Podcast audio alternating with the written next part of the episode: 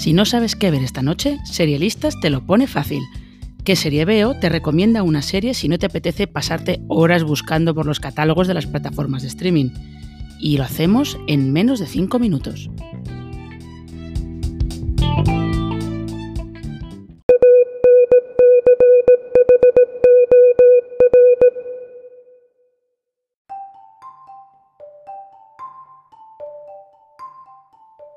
Las series de antología están de moda.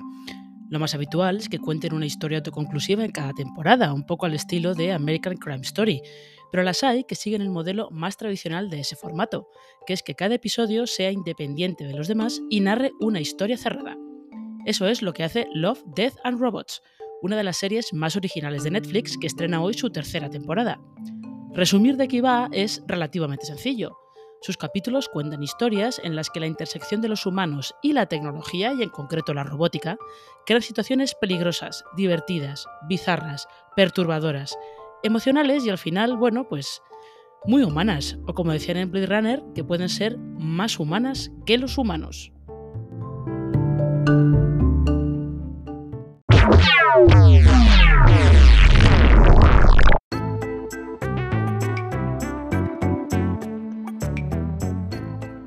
Cada entrega de Love, Death Robots ha elegido diferentes animadores para encargarse de sus capítulos.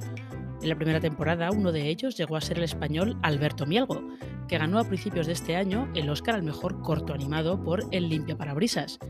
Mielgo fue elegido por el equipo de creadores y productores de la serie, que incluye a David Fincher, Tim Miller, director de Deadpool, y desde la segunda temporada Jennifer Yu Nelson, directora de Kung Fu Panda 2. Miller ha aportado los guiones para algunos episodios, del mismo modo que Fincher se encargará de uno de la tercera temporada.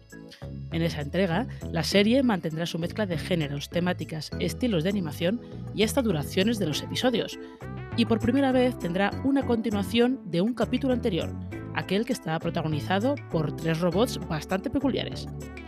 Sería tentador comparar la serie con Black Mirror, por ejemplo, pero esta todavía mantiene cierto anclaje con la realidad y además transcurre solo 5 minutos en el futuro.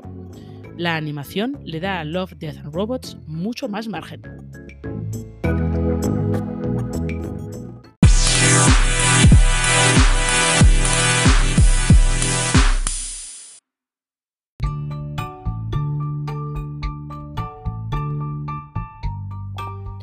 Los amantes de la animación encontrarán en la serie un catálogo de algunos de los estilos más modernos que están haciéndose ahora mismo, y también podrán entrar en contacto con animadores emergentes que tienen aquí un escaparate inmejorable. Love, Death and Robots continuará sorprendiendo con sus originales y diferentes historias sobre humanos y robots en esta tercera temporada, que ya está disponible en Netflix.